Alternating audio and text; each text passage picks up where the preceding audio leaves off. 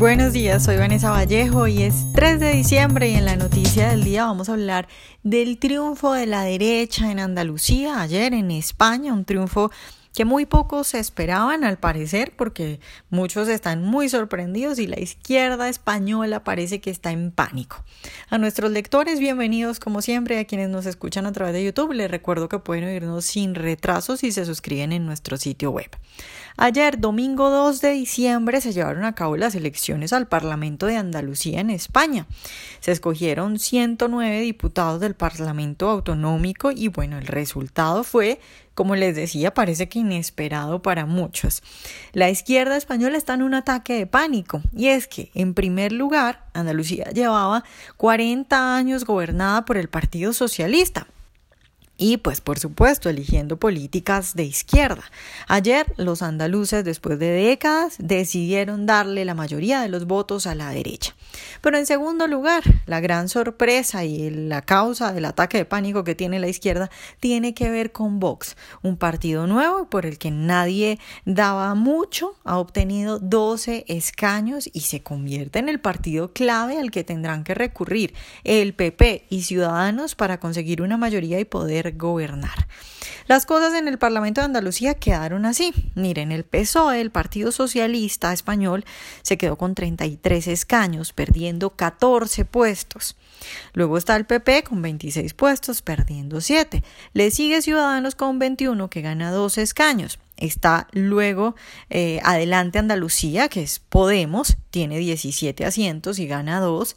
Y finalmente está la revelación del momento, Vox, que participa por primera vez y obtiene 12 escaños. Eso, para que ustedes lo comparen, supera por mucho el gran y comentado triunfo que experimentó Ciudadanos en el 2015, cuando debutó con 9 diputados en estos mismos comicios. Pues Vox arranca con 12 y parece que nadie se esperaba que fuera a tener tantos escaños y tantos votos. Esos dos escaños de Vox significan que el mensaje del partido que lidera el señor Santiago Abascal ha cautivado cerca del 11% de los votantes.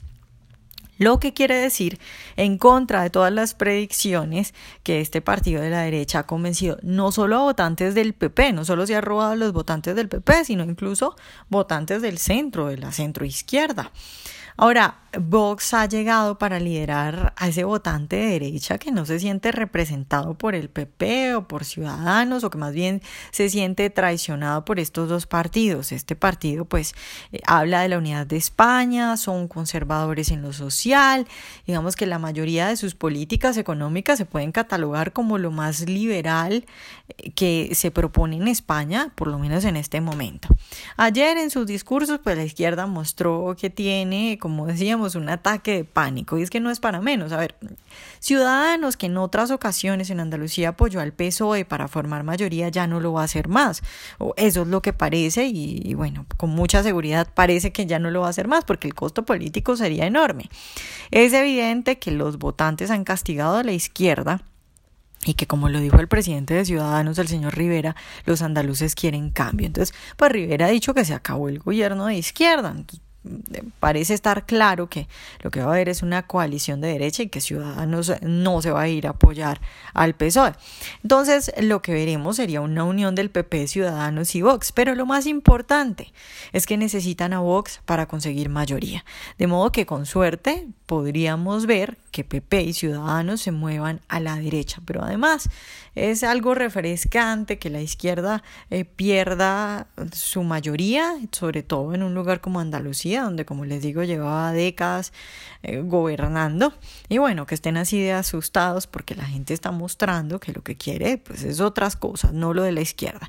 Ayer Pablo Iglesias, el señor de Podemos, el líder de Podemos, hizo una alerta antifascista. Eso fue lo que dijo, llamando a gays, lesbianas, travestis, mujeres, inmigrantes, negros. Bueno, dijo como 10 minorías, mm, si no más a que por favor tenían que enfrentar a la extrema derecha, según dijo. Y bueno, todos estos líderes de izquierda en pánico planteando que más o menos eh, España va a entrar al fascismo y que todos los que votaron por Vox son fascistas. Entonces, pues la estrategia de la izquierda es sembrar miedo y decir que Vox es fascista desde ya, por supuesto.